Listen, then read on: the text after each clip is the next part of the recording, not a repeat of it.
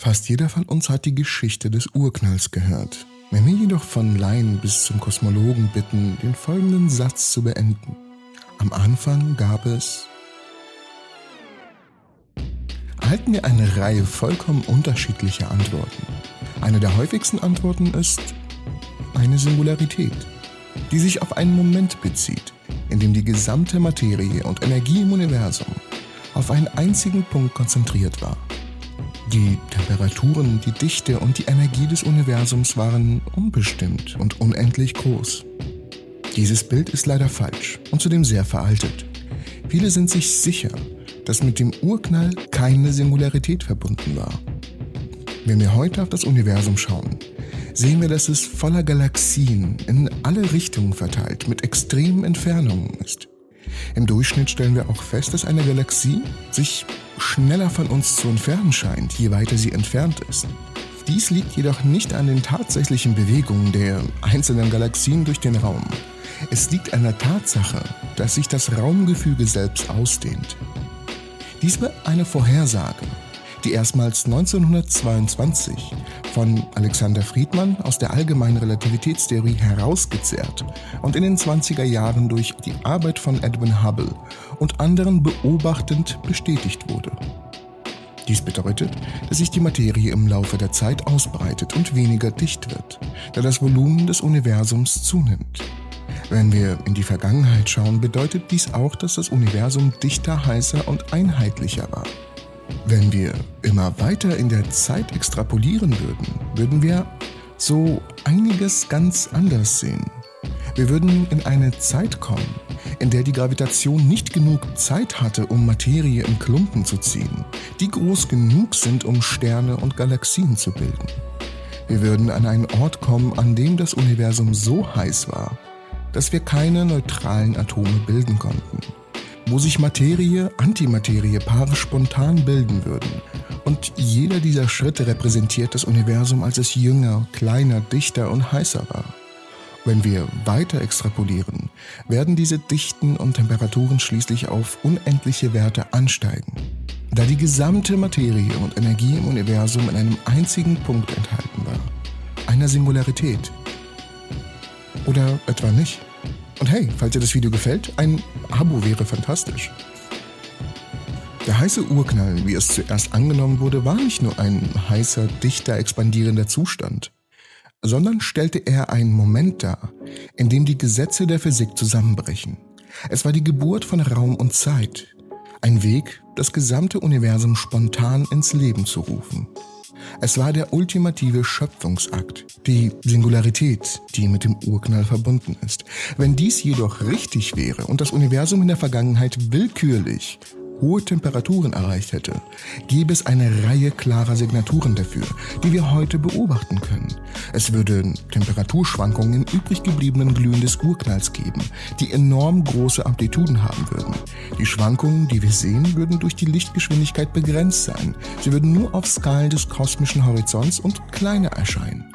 Es würden übrig gebliebene hochenergetische, kosmische Relikte aus früheren Zeiten geben, wie magnetische Monopole, und doch sind die Temperaturenschwankungen nur ein Teil von 30.000, tausend Male kleiner, als ein einzelner Urknall vorhersagt.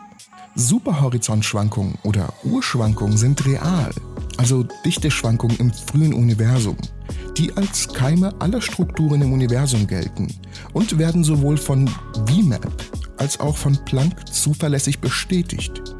Um das nochmal kurz aufzugreifen, für diejenigen, die ein wenig tiefer in der Materie sind. Gemäß dem Inflationsparadigma führte das exponentielle Wachstum des Skalierungsfaktors während der Inflation dazu, dass Quantenfluktuationen des Inflationsfeldes auf mikroskopischen Skalen ausgedehnt wurden und beim Verlassen des Horizonts einfrierten.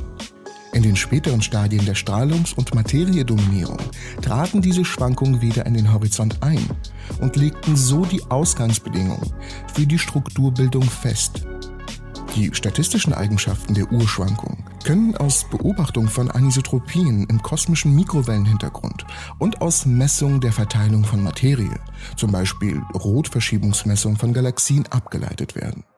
Und die Einschränkung für magnetische Pole und andere Relikte mit ultra hoher Energie sind unglaublich eng. Diese fehlenden Signaturen haben eine enorme Bedeutung. Das Universum hat diese willkürlich hohen Temperaturen nie erreicht. Stattdessen muss es einen Cut-off gegeben haben. Wir können nicht willkürlich weit zurück zu einem heißen und dichten Zustand extrapolieren, der alle Energien erreicht, von denen wir nur so träumen können. Es gibt eine Grenze, wie weit wir gehen können, um unser Universum noch irgendwie realistisch beschreiben zu können. In den frühen 80er Jahren wurde die Theorie aufgestellt, dass unser Universum, bevor es heiß, dicht und expandierend und kühlend und voller Materie und Strahlung war, sich aufblähte. Eine Phase der kosmischen Inflation. Und dies würde bedeuten, dass das Universum gefüllt mit Energie ist, die dem Raum selbst innewohnt, was eine schnelle, exponentielle Expansion verursacht. Das streckt das Universum flach und legt überall die gleichen Eigenschaften fest, mit Quantenfluktuationen kleiner Amplituden, die auf allen Skalen ausgedehnt werden, auch auf Superhorizontskalen. Und dann geht die Inflation zu Ende. Wenn es dies tut, wandelt es diese Energie, die zuvor dem Raum selbst innen gewohnt hat, in Materie und Strahlung um, was zum heißen Urknall führt. Aber es führt nicht zu einem willkürlich heißen Urknall, sondern zu einem, der eine maximale Temperatur erreicht, die höchstens 100 mal kleiner ist als die Skala, in der eine Singularität entstehen könnte.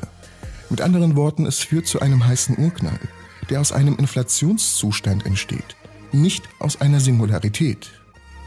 Die Informationen, die in unserem beobachtbaren Universum existieren und auf die wir zugreifen und messen können, entsprechen nur den letzten 10 hoch minus 33 Sekunden der Inflation und allem, was danach kam. Wenn wir die Frage stellen möchten, wie lange die Inflation gedauert hat, haben wir einfach keine Ahnung.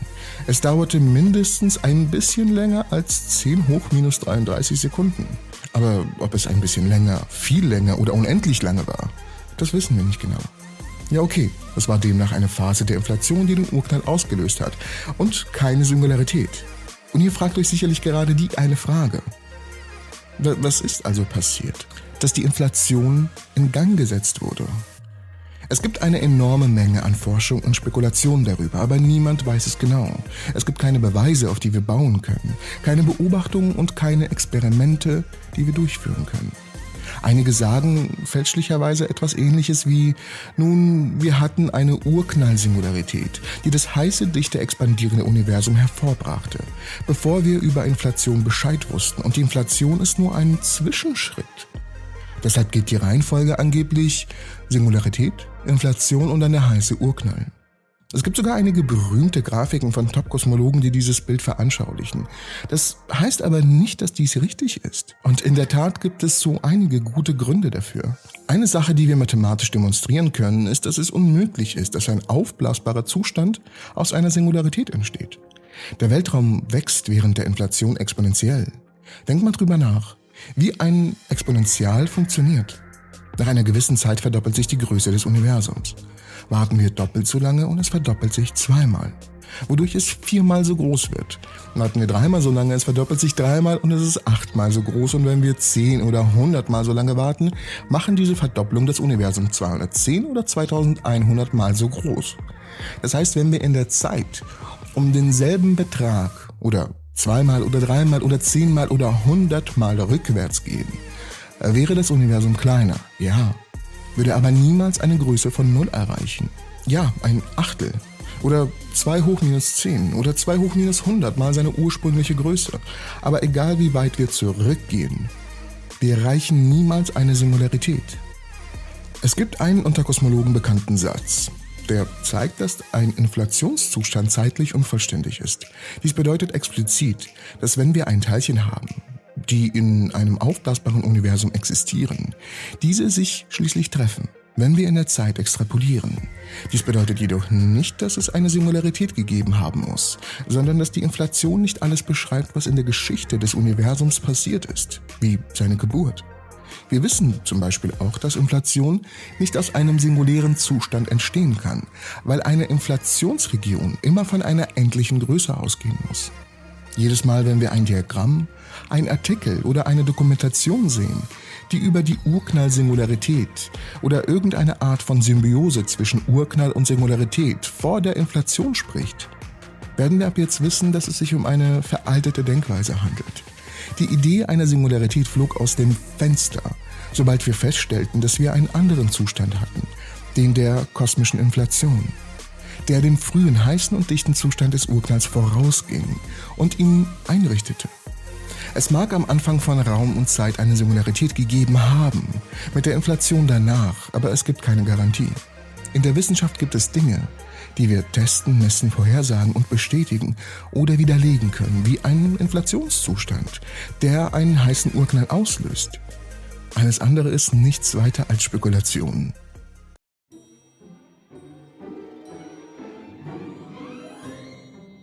Das Proton ist ein positiv geladenes Teilchen.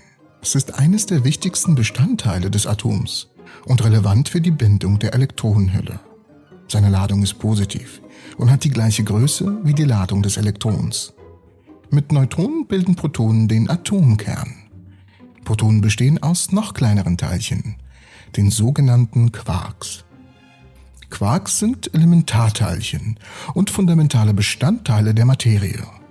Quarks verbinden sich zu zusammengesetzten Teilchen, die Hadronen genannt werden. Hierzu gehören die Protonen und Neutronen, die Bestandteile der Atomkerne.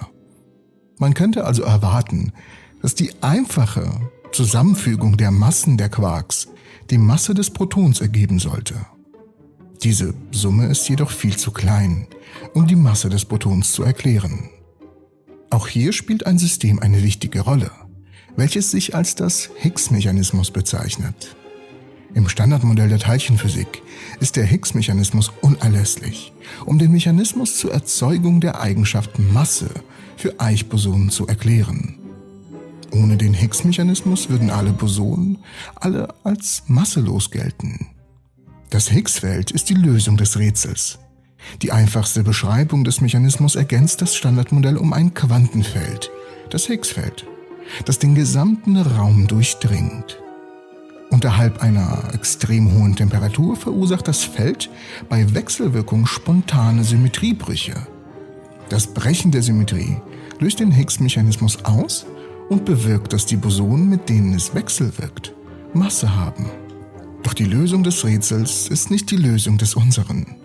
Ja, Quarks erhalten ihre Masse durch einen Prozess, der mit dem Higgs-Boson zusammenhängt. Aber die Quarkmassen sind winzig. Sie reichen nicht im Ansatz aus, um ihre Masse zu erklären. Eine internationale Studie unter der Leitung der Universität Bonn hat in den Beschleunigerdaten des CERN Hinweise auf einen Effekt gefunden, welches unser Problem lösen könnte. Die sogenannte Triangle-Singularität beschreibt, wie Teilchen ihre Identität ändern können, indem sie Quarks austauschen und so ein neues Teilchen imitieren. Genau dieser Mechanismus bietet auch neue Einblicke in unser Rätsel, das Teilchenphysiker schon lange beschäftigt. Protonen und nicht nur Protonen, Neutronen und viele andere Teilchen sind viel schwerer, als man erwarten würde. Dies ist auch im Normalfall auf Besonderheiten der starken Wechselwirkung zurückzuführen. Eine Kraft, die Quarks auch zusammenhält. Die Dreiecks-Singularität oder Triangle Singularity könnte helfen, diese Eigenschaften besser zu verstehen. Für ihre Studie analysierten die Forscher Daten des Kompass-Experiments an der Europäischen Organisation für Kernforschung CERN in Genf. Dort werden bestimmte Teilchen, sogenannte Pionen, auf extrem hohe Geschwindigkeiten gebracht und auf Wasserstoffatome geschossen. Pionen bestehen aus zwei Bausteinen, einem Quark und einem Antiquark. Diese werden durch starke Wechselwirkung zusammengehalten, ähnlich wie zwei Magnete, deren Pole sich gegenseitig anziehen. Wenn man Magnete voneinander wegbewegt, nimmt die Anziehungskraft zwischen ihnen ab. Bei der starken Wechselwirkung ist das anders. Sie nimmt mit der Entfernung zu, ähnlich wie die Zugkraft eines sich dehnenden Gummibandes. Der Stoß des Bions auf den Wasserstoffkern ist jedoch so stark, dass dieses Gummiband reißt. Die darin gespeicherte Dehnungsenergie wird mit einem Schlag freigesetzt. Diese Energie wird in Materie umgewandelt, die wiederum neue Teilchen erzeugt. So erklärt das der Professor Dr. Bernhard Ketzer von Helmholtz Institut für Strahlen- und Kernphysik der Universität Bonn. Diese Experimente sind dafür da, um weitere Erkenntnisse über die starke Wechselwirkung zu sammeln. Im Jahr 2005 registrierten die Kompassdetektoren nach einem solchen Crashtest ein ungewöhnliches Signal. Es schien darauf hinzudeuten, dass bei der Kollision für einige Sekundenbruchteile ein exotisches neues Teilchen entstanden war. Normalerweise bestehen Teilchen entweder aus drei Quarks, dazu gehören zum Beispiel die Protonen und Neutronen oder wie die Pionen aus einem Quark und einem Antiquark, sagt Ketzer. Dieser neue, kurzlebige Zustand schien jedoch aus vier Quarks zu bestehen. Gemeinsam mit seiner Forschungsgruppe und Kollegen der Technischen Universität München hat der Physiker die Daten nun einer neuen Analyse unterzogen. Sie konnten zeigen, dass sich das Signal auch anders erklären lässt, nämlich durch eine Theorie, die von über 50 Jahren postuliert wurde, die Triangle-Singularität. Dieser Mechanismus wurde bereits in den 50er Jahren von dem russischen Physiker Lev Davidovich Landau postuliert, konnte aber bisher nicht direkt nachgewiesen werden. Demnach entstand bei der Teilchenkollision gar kein Tetraquark, also ein Teilchen bestehend aus vier Quarks, sondern ein ganz normales Quark-Antiquark-Zwischenprodukt. Dieses zerfiel jedoch sofort wieder, allerdings auf eine ungewöhnliche Weise. Die beteiligten Teilchen haben die Quarks plötzlich ausgetauscht und dabei ihre Identität verändert. Das resultierende Signal sieht dann genauso aus wie ein Tetraquark mit einer anderen Masse. Dies ist das erste Mal, dass eine solche Dreiecks-Singularität als direkte Nachahmung eines neuen Teilchens in diesem Massebereich nachgewiesen wurde. Das Ergebnis ist bahnbrechend und auch unglaublich interessant, weil es neue Einblicke in die Natur der starken Wechselwirkung ermöglicht. Aber woher die Dreiecksbeziehung und vor allem die Singularität? Wenn die Pionen mit den Wasserstoffkernen zusammenstoßen, entsteht eine Flut von Teilchen. Einige von ihnen sind eine andere Art von Mesonen, Kaonen. Zwei Kaonen können dann untereinander Quarks austauschen und dabei ihre Identität verändern. Dies ist die Dreiecksingularität. Dreieck wegen der Form, die diese Wechselwirkung in einem Feynman-Diagramm annimmt, und die Singularität, weil während dieser Wechselwirkung die Mathematik, die die Wechselwirkung beschreibt, zusammenbricht. Wir dürfen nämlich nicht vergessen, dass eine Singularität eigentlich eine mathematische Basis hat. Singularitäten sind mathematische Ausnahmesituationen, in denen die Gleichungen verrückt spielen. Verschiedene Arten von Singularitäten lassen sich unterscheiden. Doch nicht alle sind so alarmierend wie die mutmaßliche Anfangssingularität des Urknalls. Auch unser Nord- und Südpol ist eine Singularität. Protonen und Neutronen, Pionen und andere Teilchen, Hadronen genannt, haben eine Masse. Diese erhalten sie durch den sogenannten Higgs-Mechanismus, aber natürlich nicht ausschließlich. Ein Proton hat etwa 20 mal mehr Masse, als allein durch den Higgs-Mechanismus erklärt werden kann. Der weitaus größere Teil der Masse von Hadronen ist auf die starke Wechselwirkung zurückzuführen. Wie genau die Masse der Hadronen zustande kommt, ist noch nicht klar. Aber die Daten helfen den Wissenschaftlern, die Eigenschaft der starken Wechselwirkung besser zu verstehen und vielleicht auch die Art und Weise, wie sie zur Masse der Teilchen gelangt, zu entschlüsseln.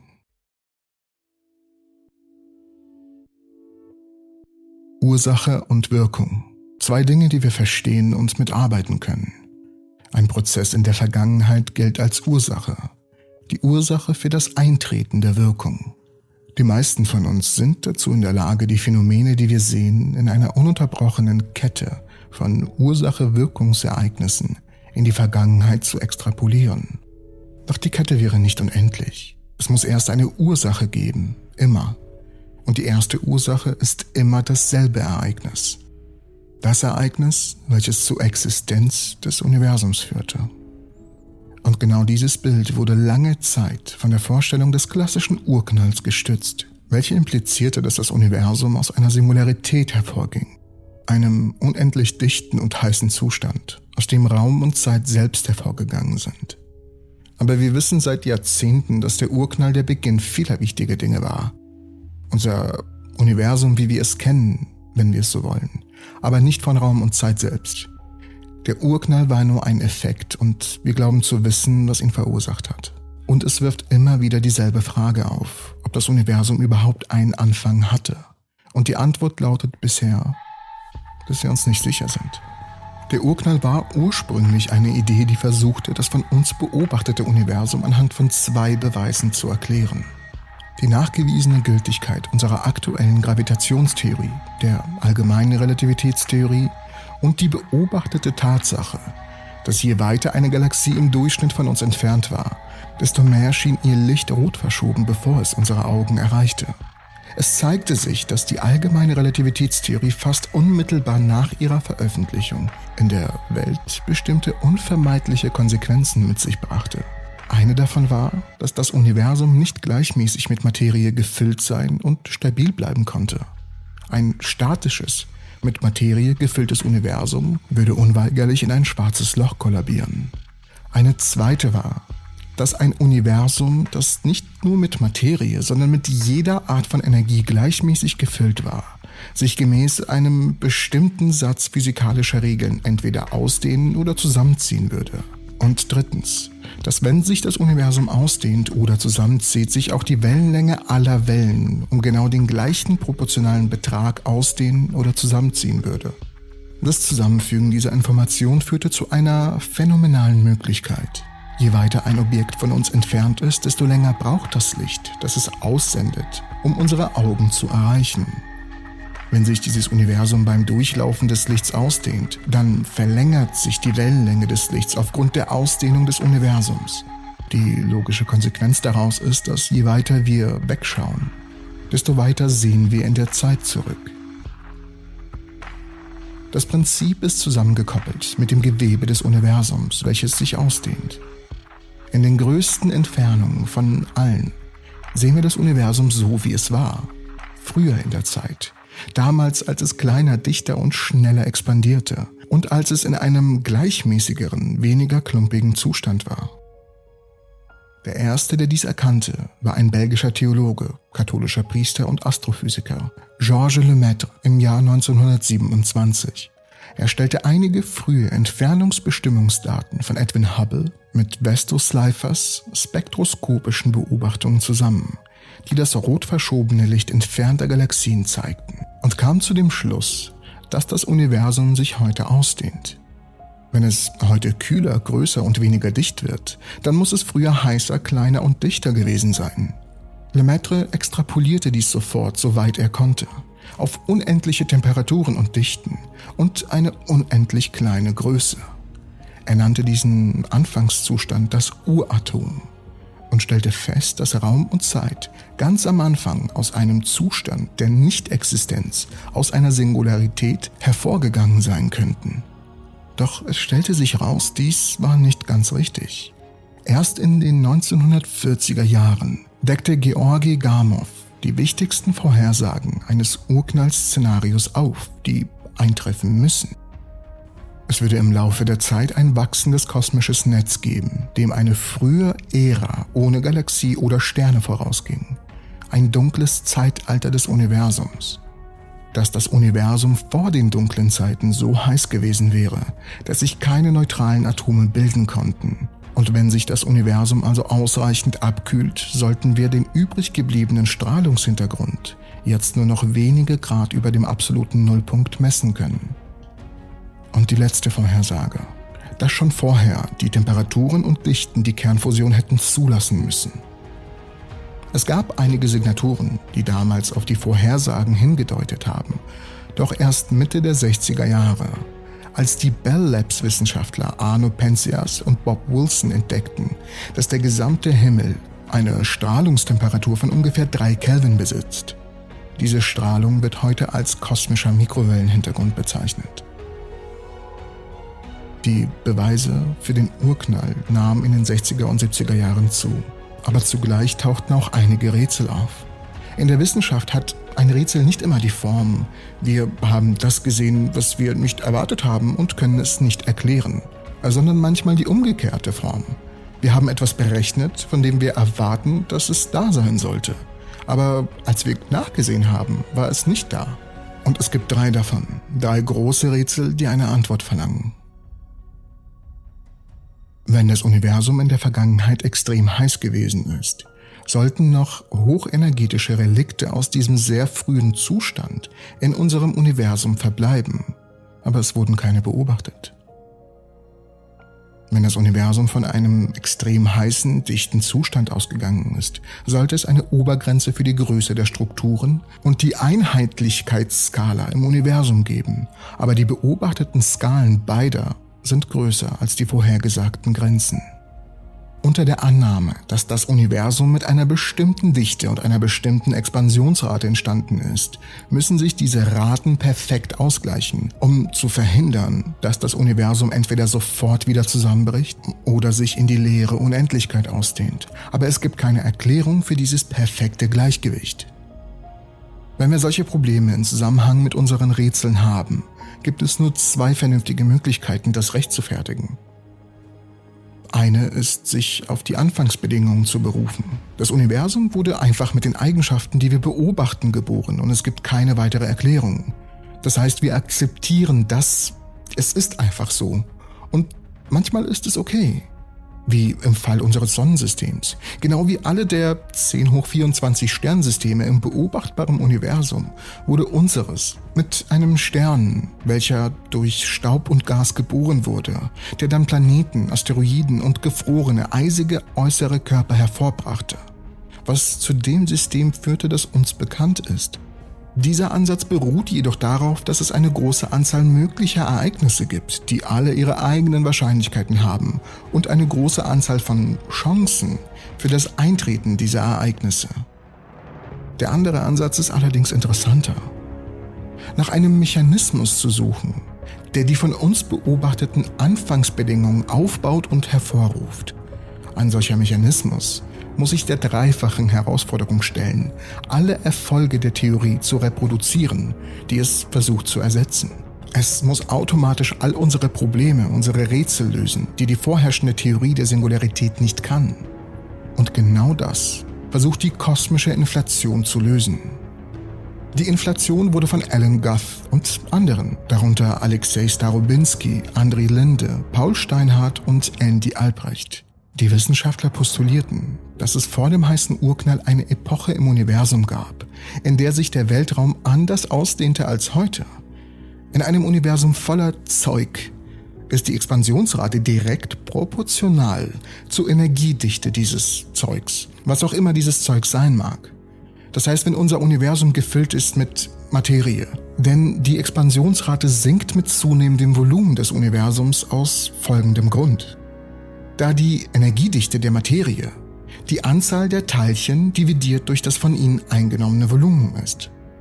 Bei der Strahlung sinkt die Expansionsrate im Vergleich zur Materie zusätzlich, da die Energiedichte der Strahlung die Anzahl der Teilchen dividiert durch ihr eingenommenes Volumen dividiert durch ihre Wellenlänge, die sich mit der Expansion des Universums ausdehnt ist, oder ein dem Raum inhärentes Quantenfeld. Denn dann bleiben sowohl die Expansionsrate als auch die Energiedichte konstant, da sich der Raum und die darin vorhandenen Felder nicht verdünnen können, wenn sich das Universum ausdehnt. Das war die große Idee hinter der Inflation, dass das Universum von einer dem Weltraum innewohnenden Energieform dominiert wurde, dass es eine Periode exponentieller Expansion durchmachte und das, als das Quantenfeld hinter der Inflation in Materie und Strahlung zerfiel. In dem Moment erreichte die Inflation ein Ende. Das Universum wurde wieder aufgeheizt und die Ereignisse, die wir mit dem heißen Urknall in Verbindung bringen, traten auf. Diese mögliche Lösung für den Urknall ist brillant, aber würde sie funktionieren? Es verlangt nach umfangreicher theoretischer Arbeit, um Guts ursprüngliche vielversprechende Idee zu modifizieren, bis sie die Erfolge des Urknalls reproduzieren könne. Es war sofort klar, wie es die Monopol-, Horizont- und Flachheitsprobleme löste. Das Universum erreichte am Ende der Inflation eine maximale Temperatur, wodurch die Probleme der hochenergetischen Relikte des Monopolsproblems verhindert wurden. Das Universum hatte eine größere Gleichförmigkeit und Struktur als erwartet, weil die Inflation verschiedene Regionen des Weltraums ausdehnte, auf weit größeren Skalen als der traditionelle nicht inflationäre kosmische Horizont. Und das Universum ist heute flach, weil die Dynamik der Inflation sowohl die anfängliche Energiedichte als auch die anfängliche Expansionsrate bestimmt. Und wir sind hier nicht mehr fertig, denn darüber hinaus wurden vier neue Vorhersagen bezüglich der kosmischen Inflation gemacht. Vorhersagen, die während der letzten 30 Jahre getestet wurden. Das Universum erreicht eine maximale Temperatur, dessen Größenordnung unterhalb der Planck-Skala liegt. Das Universum besitzt ein anfängliches Fluktuationsspektrum, bei dem die Fluktuationen auf großen Skalen etwas stärker sind als auf kleinen. Das Universum wird mit Unvollkommenheiten geboren und das Universum sollte Superhorizontfluktuationen aufweisen und eine Struktur auf kosmischen Skalen, die die Entfernung überschreitet, die Licht seit dem Urknall hätte zurücklegen können. Und alle vier dieser Vorhersagen wurden erfolgreich getestet und bestätigt. Doch woher kommt dann die Inflation? Im Jahr 2003 wurde ein Theorem veröffentlicht. Das zeigte, dass das Aufblasen von Raumzeiten das ist, was wir vergangene zeitähnliche Unvollständigkeit nennen. Was bedeutet, dass Inflation keinen Anfang des Universums beschreiben kann. Aber das bedeutet nicht unbedingt, dass das Universum einen nicht inflationären Anfang hatte. Es impliziert nur, dass Inflation, wenn sie kein ewiger Zustand war, aus einem früheren Zustand hervorgegangen sein muss, der nur vielleicht einen Anfang hatte. Wenn Inflation aus einem bereits existierenden Zustand hervorgegangen ist, wie sah dieser Zustand aus? Nach den Regeln der Quantenfeldtheorie könnte sie aus einer nicht inflationären Raumzeit mit einem Zustand entstanden sein, der einem Bunch-Davis-Vakuum sehr ähnlich ist und dann den inflationären Zustand hervorgebracht haben könnte, der den heißen Urknall im Endeffekt auslöste. Der Bunch-Davis-Zustand ist der Nullteilchenzustand, wie er von einem geodätischen Beobachter gesehen wird. Das heißt, einem Beobachter, der sich im expandierenden Zustand im freien Fall befindet. Der Zustand erklärt den Ursprung kosmologischer Störungsfluktuationen in inflationären Modellen. Ein Alpha-Vakua, aber dazu mehr in einer anderen Episode. Sowohl experimentell als auch beobachtend sind uns hier in unserem sichtbaren Universum jedoch keine Informationen zugänglich, die es uns erlauben würden festzustellen, wie die Inflation entstanden ist oder ob sie überhaupt entstanden ist. Tatsächlich kann die Inflation aufgrund der unerbittlichen Expansion des Universums während einer Inflation auf allen Seiten eine Region so klein wie die Plancklänge einnehmen, die kleinstmögliche Größe, bei der die Physik immer noch irgendwie Sinn macht. Und diese Region wird größer gedehnt als das derzeit beobachtbare Universum in weniger als 10 bis 32 Sekunden. Dieser letzte Sekundenbruchteil der Inflation ist das einzige Intervall, das sich irgendwie in unser Universum einprägen lassen kann. Alles, was vorher passiert ist, einschließlich früherer Inflationsphasen oder den Beginn der Inflation, wenn es überhaupt einen gab, oder was auch immer zuvor geschah, wurde durch die Dynamik der Inflation selbst aus unserem Universum gelöscht. Der Urknall war nicht der Anfang von Zeit und Raum und die kosmische Inflation, die ihm vorausging, kann auch nicht der Anfang sein. Wir sind an einem Punkt angekommen, in dem wir eine simple Frage nicht beantworten können. Wie hat alles angefangen? Ursache und Wirkung. Zwei Dinge, die wir verstehen und mitarbeiten können sollten. Ein Prozess in der Vergangenheit gilt als Ursache, die Ursache für das Eintreten der Wirkung. Die meisten von uns sind durchaus in der Lage, die Phänomene, die wir sehen, in einer ununterbrochenen Kette von Ursache-Wirkungsereignissen in die Vergangenheit zu extrapolieren.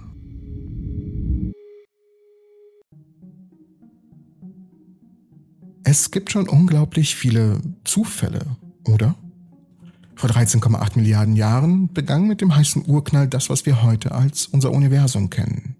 Eine unglaubliche Entwicklung von einem Atom, der vor Milliarden von Jahren erzeugt wurde, in einem fast gleichförmig mit Materie, Antimaterie und Strahlung gefüllten Universum. Es dehnte sich nahezu mit perfektem Gleichgewicht aus, Jahrhundert für Jahrhundert, basierend auf allem, was wir gesehen haben, kombiniert mit unseren Theorien, Experimenten und Modellen, die die Verschmelzung dieser Beobachtung mit den zugrunde liegenden Gesetzen der Physik vereinen, haben wir den Kosmos um uns herum angefangen zu verstehen. Aber wenn die Dinge nur ein kleines bisschen anders gewesen wären, eine kleine Sache, die anders verlaufen wäre, hätte sich unser Universum dramatisch entwickeln können. Anders, fremd, gespenstisch. Ein Universum, welches niemals existiert hat. Als sich das Universum abkühlte, vernichteten Materie und Antimaterie sich gegenseitig und hinterließen eine winzige, aber bedeutende Menge Materie. Nach 9,2 Milliarden Jahren begann sich allmählich aus einer kollabierten Wolke molekularen Gases das zu bilden, was unser Sonnensystem werden sollte. Und nach weiteren etwa 4,5 Milliarden Jahren entstand das, was wir als Erde bezeichnen. Wenn wir das Universum aus unserer Perspektive hier und jetzt betrachten, erhalten wir nur eine Momentaufnahme der Existenz, definiert durch die Eigenschaften des Lichts, der Teilchen und Gravitationswellen, die wir im Moment ihrer Ankunft beobachten. Es ist ein einziger Frame aus einem ellenlangen Film. Was, wenn die Ausgangsposition für diesen kleinen Film ein wenig anders verlaufen wäre? Was wäre, wenn das Universum bei seiner Geburt tatsächlich vollkommen gleichförmig wäre? Das Universum, wie wir es kennen, konnte nicht vollkommen glatt geformt worden sein. Hätten wir überall und an allen Orten im Weltraum bis zu den frühesten Momenten des großen Big Bangs genau die gleiche Menge an Materie, Antimaterie und Strahlung, würde jeder Punkt im Universum eine gleiche Gravitationskraft erleben. Mit anderen Worten, die Idee des gravitativen Wachstums und des Kollaps beruht auf einer anfänglichen Unvollkommenheit, die hätte da sein müssen, aus der die Gravitationskraft auch wachsen kann. Ohne den unvollkommenen Samen kriegen wir weder Galaxien noch Sterne noch Leben zusammen. Die einzige Hoffnung auf ein Leben, die wir dann hätten, würde von der Quantennatur des Universums ausgehen. Denn wir haben Quantenprozesse, die sich nicht vermeiden lassen inhärente Unsicherheiten in den Eigenschaften von Teilchen, ihre Unbestimmtheit, inhärente Unsicherheiten zwischen der Energie und einem System und der verstrichenen Zeit. Und die Gesetze, die verhindern, dass bestimmte Teilchen identische Quantenzustände wie Position einnehmen, also das Pauli-Prinzip. Es entstehen automatisch einige Unvollkommenheiten, selbst wenn es anfangs keine gab. Von diesen Quantenprozessen würden wir erwarten, dass die anfänglichen Unvollkommenheiten etwa auf dem 1 Teil zu 10 hoch 35 Niveau auftreten, was extrem klein ist. Ich meine wirklich unvorstellbar klein. Zum Vergleich, wie aus den Beobachtungen hervorgeht, wurde unser Universum mit Unvollkommenheiten geboren, die auf dem 1 Teil zu 30.000 Niveau auftreten. Auch dies ist zwar klein, ja, aber im Vergleich zu den winzigen Quantenfluktuationen, die es heute gibt, absolut gewaltig. Basierend auf der Art und Weise, wie Unvollkommenheiten im Universum wachsen, dauert es ungefähr 100 Millionen Jahre, bis die größte der anfänglichen Schwankungen, mit dem das Universum begann, die ersten Sterne bildete. Wenn das Universum stattdessen mit Schwankungen von 1 zu 10 Millionen geboren würde, würden wir sehr wahrscheinlich erst jetzt die ersten Sterne bilden. Gravitationswachstum dauert nun mal sehr lange, denn es bewegt sich genau wie alle massenlose Teilchen mit der Lichtgeschwindigkeit. Bei der Expansion des Raums und der Größe dauert es einfach. Es sei denn, wir beginnen mit einem wesentlich größeren Samen der Unvollkommenheit. Wenn unser Universum exakt und vollkommen gleichförmig geboren wurde, gäbe es nirgendwo im Kosmos eine Struktur, keine Sterne und keine nennenswerten chemischen Reaktionen. Was wäre, wenn die Expansionsrate und die Auswirkungen der Gravitation weniger perfekt ausbalanciert wären? Okay, das ist knifflig. Normalerweise halten wir das Universum für einen ziemlich stabilen Ort, aber das liegt nur daran, dass zwei Dinge auf der Skala des Universums absolut ausbalanciert sind die Geschwindigkeit, mit der sich das Universum ausdehnt und die verlangsamenden Auswirkungen der gesamten Materie und Strahlung im Universum. Heute passen diese beiden perfekt zusammen und deshalb sagen wir, dass sich die Expansion des Universums beschleunigt. Aber in den ersten ungefähr sechs Milliarden Jahren der Geschichte des Universums passten sie nicht nur zusammen, sie passten so perfekt zusammen, dass das, was wir jetzt als dunkle Energie kennen, damals einfach nicht nachweisbar gewesen wäre. Selbst wenn wir eine potenzielle außerirdische Zivilisation hätten, die genau die gleichen Werkzeuge entwickelt hätte, die wir heute verwenden oder sogar noch fortschrittlicher, um das Universum zu messen. Je weiter man in der Zeit zurückgeht, desto weniger wichtig wird die dunkle Energie, relativ zur Materie und Strahlung. Und wir können nicht nur Milliarden von Jahren zurückgehen, wir können bis zu den ersten winzigen Bruchteil einer Sekunde nach dem heißen Urknall zurückkehren. Hier finden wir die gesamte Materie und Energie, die wir heute im Universum haben, komprimiert in einem viel, viel kleineren Raumbereich. Zu dieser Zeit war das Universum nicht nur heißer und dichter, sondern dehnte sich auch viel, viel, viel schneller aus als heute. Tatsächlich kann man sich das expandierende Universum auch so vorstellen, dass man es als Wettlauf bezeichnet. Zwischen der anfänglichen Expansionsrate, was auch immer diese Rate damals war, und den Gesamteffekten aller Materie, Antimaterie, Neutrinos, Strahlung und so weiter, die vorhanden sind. Bemerkenswert ist, wie perfekt diese beiden Größen ausgewogen gewesen sein müssen. Heute hat das Universum eine Dichte von etwa ein Proton pro Kubikmeter im Raum aber schon früh hat es eine Dichte, die eher Trillionen Kilogramm pro Kubikzentimeter Raum entsprach. Wenn wir diese Dichte um nur 0,000000001 Prozent erhöhen oder verringern, hätten wir ein Riesenproblem. Das Universum hätte in sich selbst zurückfallen können. Sie würde nach weniger als einer Sekunde in einem Big Crunch enden, im Falle einer Erhöhung oder so schnell expandieren, dass sich im Falle einer Abnahme kein Proton und kein Elektron zu einem winzigen Atom im Universum gefunden hätte können. Dieses atemberaubende Gleichgewicht, zusammen mit der Notwendigkeit dieses Gleichgewichts, zeigt, wie prekär unsere Existenz in diesem Universum ist. Und was wäre, wenn es exakt gleiche Mengen an Materie und Antimaterie gegeben hätte? Dies ist ein weiteres Problem für uns. Und tatsächlich ist es eines der größten ungelösten Probleme der gesamten Physik. Warum leben wir in einem Universum mit mehr Materie als Antimaterie? Dieses Rätsel hat viele mögliche Auflösungen, aber keine endgültige Antwort. Was wir zumindest mit Sicherheit sagen können, ist, in den frühen Stadien des heißen Urknalls hätte das Universum perfekt symmetrisch zwischen Materie und Antimaterie sein müssen und dass irgendwie ein Prozess auftrat, das zur Existenz von ungefähr einer Milliarde Einmaterieteilchen pro eine Milliarde Antimaterienteilchen führte. Und als der Überschuss vernichtet war, blieb uns dieses winzige Stückchen Materie inmitten eines übrig gebliebenen Strahlungsbades zurück. Diese Strahlung überlebt immer noch, ebenso wie die Materie, weshalb wir rekonstruieren können, was in den frühen Zeiten geschah. Wir können es sehen. Aber wir wissen immer noch nicht, wie es passiert ist oder was dazu führte. Aber wir wissen, wie unser Universum ausgesehen hätte, wenn wir keine Materie-Antimaterie-Asymmetrie erzeugt hätten. Materie und Antimaterie wäre vernichtet. Nicht vollständig, aber es wäre so wenig Materie und Antimaterie übrig geblieben, dass die einzelnen verbliebenen Teilchen, Protonen und Antiprotonen, Elektronen und Positronen und so weiter, sich einfach nicht mehr finden würden, um eine Reaktion zu erzeugen. Hätte unser Universum nicht schon früh eine Materie-Antimaterie-Asymmetrie geschaffen, hätte keiner der bemerkenswerten Schritte, die später zu unserer, zu deiner Existenz führten, stattfinden können. Was wäre, wenn es keine dunkle Materie gegeben hätte?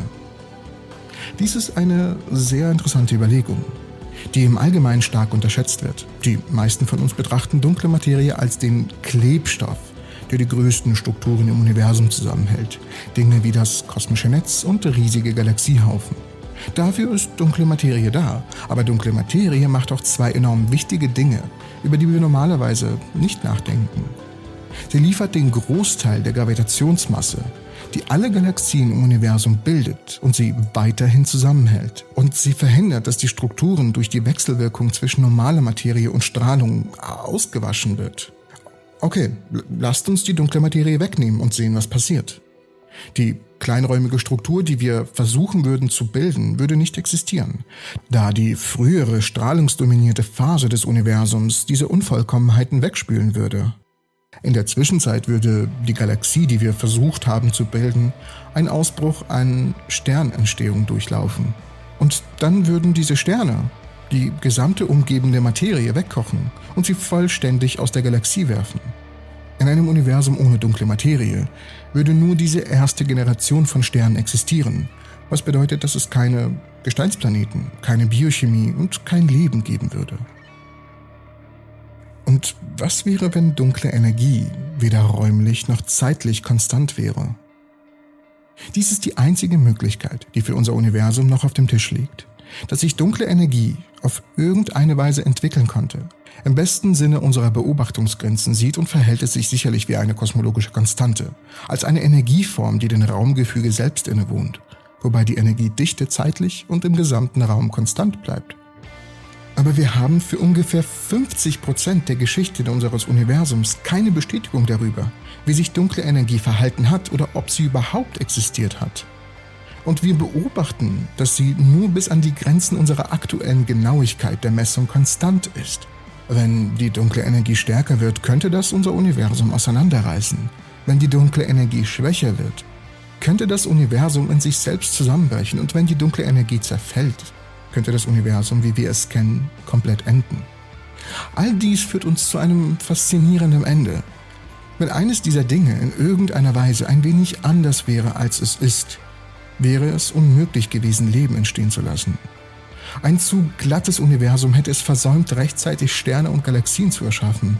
Ein Universum, das sich zu schnell oder zu langsam ausdehnte, wäre nicht lange genug stabil geblieben, um etwas Interessantes zu bilden. Ein Universum ohne mehr Materie als Antimaterie hätte keine Sterne bilden können und ein Universum ohne dunkle Materie hätte keine Planeten bilden können. Ein unglaublicher Zufall eines Universums, das niemals existiert hat. Oder?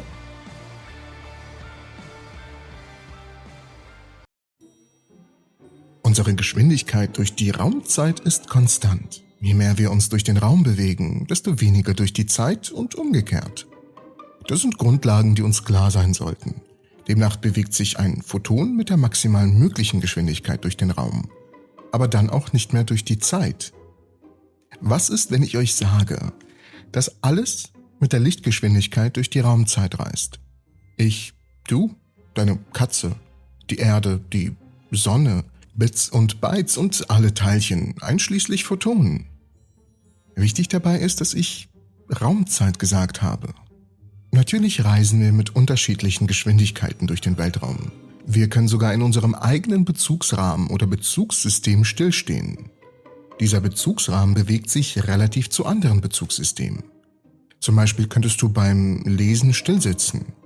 Aber du befindest dich auf der Erde, die sich am Äquator mit 1600 Kilometern die Stunde dreht. Und die Erde bewegt sich auch um die Sonne mit 107.000 Kilometern die Stunde. Und die Sonne bewegt sich um das Zentrum der Milchstraße mit 828.000 Kilometern die Stunde. Und das ist nicht mal alles. Die Milchstraße bewegt sich auch im Verhältnis zu jeder anderen Galaxie mit 600 Kilometern die Sekunde. Aber keines der eben genannten, außer Photonen, bewegt sich mit der Lichtgeschwindigkeit, also c, durch den Weltraum. Doch unsere Bewegung durch die Raumzeit ist ein wenig anders. Denn wir alle reisen mit der Lichtgeschwindigkeit durch die Raumzeit. Raumzeit ist ein vierdimensionales Konzept. Die drei räumlichen Dimensionen, auch Raum genannt, und eine zeitliche Dimension. Unsere Geschwindigkeit verteilt sich auf die vier Komponenten. Und da die Geschwindigkeit eine Richtung hat, nennen wir sie auch Geschwindigkeit. Was im Deutschen weniger Sinn macht, aber im Englischen geht die Rechnung auf durch Speed und Velocity. Die vierte Geschwindigkeit ist eine Art Vektor, welcher durch diese Rechnung dargestellt wird, wobei Gamma der Lorenzfaktor ist. Und um das ein wenig technisch aufzugreifen, der dimensionslose Lorenzfaktor Gamma beschreibt in der speziellen Relativitätstheorie die Zeitdilatation sowie den Kehrwert der Längenkontraktion bei der Koordinatentransformation zwischen relativ zueinander bewegten Inertialsystemen. Es ist für unsere Gleichung egal, wie wir unsere Bewegung durch die drei Raumdimensionen x, y und z verteilen. Uns interessiert nur die Geschwindigkeit. Nicht die Geschwindigkeit mit einer bestimmten Richtung. Also sagen wir, dass die Bewegung unterbrochen ist in zwei Komponenten, Raum und Zeit. Wenn wir stillstehen, zum Beispiel uns nicht durch den Raum bewegen, wie in unserem eigenen Bezugssystem, dann bewegen wir uns mit maximaler Geschwindigkeit durch die Zeit. Wenn sich ein Photon mit der maximalen Geschwindigkeit c bewegt, bewegt es sich nicht durch die Zeit. Für ein Photon gibt es keine Zeitkomponente. Lasst uns dazu ein Koordinatensystem zeichnen, mit dem Raum auf der x-Achse und der Zeit auf der y-Achse. Unsere Geschwindigkeit durch die Raumzeit ist konstant und besteht sowohl aus einer Bewegung durch den Raum als auch durch die Zeit. Wenn wir uns schneller durch den Raum bewegen, ist unsere Zeitkomponente kleiner als bei jemandem, der stillsteht. Also eine Bewegung durch die Raumzeit wird in diesem Koordinatensystem als Vektor, also der Pfeil, den ihr hier gerade seht, vom Ursprung zum gestrichelten Bogen dargestellt. Jemand oder etwas, das in seinem eigenen Bezugssystem stillsteht, würde sich nur entlang der y-Achse, also der Zeit, bewegen und keinen Teil der Raumkomponente verwenden. Jemand, der schneller reist, hätte eine Komponente auf der x-Achse und eine Komponente auf der y-Achse aber die Zeitkomponente wäre kleiner als die der Person, die im Raum stillsteht. Also je schneller wir uns durch den Raum bewegen, desto kleiner wird unsere Zeitkomponente.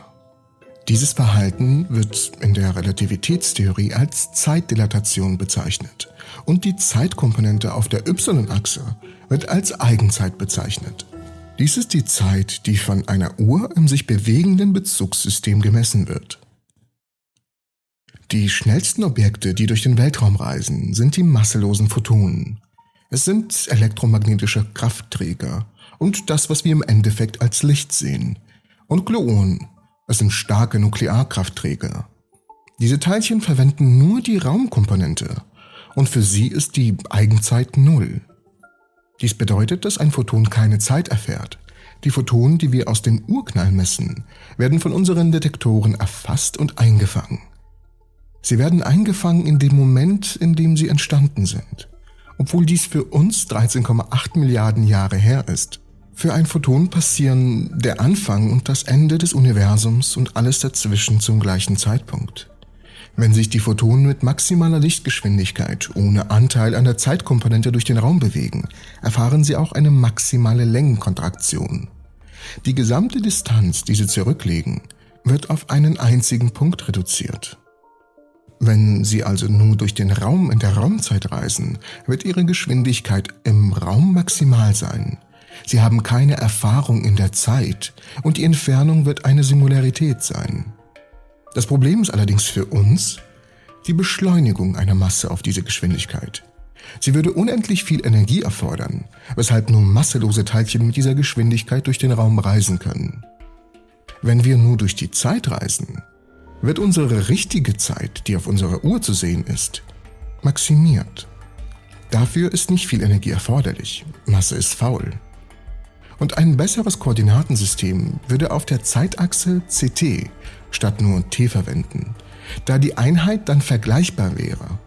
CT ist die Lichtgeschwindigkeit mal Zeit, also Meter pro Sekunde mal Sekunde was uns eine Einheit von Metern gibt, genau wie die der Raumkoordinate. Ein solches Koordinatensystem wird als Minkowski-Diagramm bezeichnet. Nun hat sich eine in ihrem eigenen Bezugssystem stillstehende Person um die Strecke CT auf der y-Achse bewegt. Da die Person für diese Strecke Zeit aufgewendet hat, um mit t zu reisen, reist sie mit der Geschwindigkeit c durch die Raumzeit. Denn Geschwindigkeit ist Strecke geteilt durch die Zeit. Die Person bewegt sich natürlich nicht wirklich mit Lichtgeschwindigkeit durch den Weltraum, was eine Bewegung auf der x-Achse erfordern würde. Es ist die Geschwindigkeit in der Kombination von Raum und Zeit, die für die Person, die stillsteht, c ist. Licht wäre eine diagonale Linie durch die Raumzeitkoordinate, die sich mit der Geschwindigkeit von c fortbewegt. Und jetzt das Ganze nochmal in 3D. Unsere Bewegung durch die Raumzeit kann in das Minkowski-Diagramm als unsere Weltlinie eingezeichnet werden. Das Diagramm kann auch mit zwei Raumdimensionen in einem 3D-Diagramm gezeichnet werden, wie hier zu sehen ist. Die Lichtweltleitung wird dann zu einem Lichtkegel. alles auf der anderen Seite des Lichtkegels ist für uns unzugänglich, da Informationen benötigt werden, die schneller als Licht durch die Raumzeit reisen. Wir selbst bewegen uns durch die Zeit und manchmal durch den Raum. Die Lichtweltlinie oder der Kegel, wenn wir das Minkowski-Diagramm mit zwei Raumachsen und derselben Zeitachse zeichnen, ist die Grenze dessen, was wir erleben können. Insgesamt bewegen wir uns alle mit der Gesamtgeschwindigkeit c durch die Raumzeit, wobei die Geschwindigkeit zwischen Raum und Zeit verteilt ist. Wir können nicht schneller als Licht durch den Weltraum reisen, aber wir können auch nicht langsamer als Licht durch die Raumzeit reisen. Es ist die konstante Geschwindigkeit von allem im Gefüge der Raumzeit. Man kann nicht schneller als die Lichtgeschwindigkeit sein, wenn man nicht langsamer als Lichtgeschwindigkeit sein kann. Du gehst immer mit Lichtgeschwindigkeit durch die Raumzeit. Wenn du einen Teil deiner Geschwindigkeit nutzt, um durch den Weltraum zu gehen, dann gibt es weniger Geschwindigkeit durch die Zeit. Die gesamte physische Realität ist in diesem Kegel enthalten. Die Region außerhalb ist unzugänglich, weil man schneller als das Licht reisen müsste, um sie zu erreichen. Die Flugbahnen aller realen Objekte liegen entlang von Weltlinien im Inneren des Kegels. Es ist die scheinbar statische Natur des Universums, in dem Geschichte nicht zu geschehen scheint, sondern bereits da ist. Und wir bewegen uns mit der Lichtgeschwindigkeit in der Raumzeit mit ihr. Ich hoffe, die Folge hat euch gefallen. Als ich davon erfahren habe und recherchiert habe, ist mir wirklich der Kopf explodiert. Es ist ein recht komplexes Thema, aber aber es bietet einem auch so viel über das Universum nachzudenken, wenn man versteht, wenn man die simpelsten Regeln des Universums auf uns überträgt. Ich hoffe, die Folge hat euch gefallen. Wenn es dem so ist, bitte lasst mir einen Daumen nach oben und teilt dieses Video mit euren Freunden und Kollegen. Und unten in der Videobeschreibung findet ihr natürlich auch Links zu mir, zu meiner Persönlichkeit und zu dem Podcast. Denn es gibt einen Podcast, wo ihr die Videos, die ihr hier seht, einfach nur nochmal als Podcast hören könnt. Zum Einschlafen oder einfach nur zum Zuhören. Auf Amazon Music, auf Apple Music und auf Spotify natürlich. Also ruhig mal reinklicken und genießen. Vielen lieben Dank und ich hoffe euch alle in der nächsten Episode der Entropy zu sehen.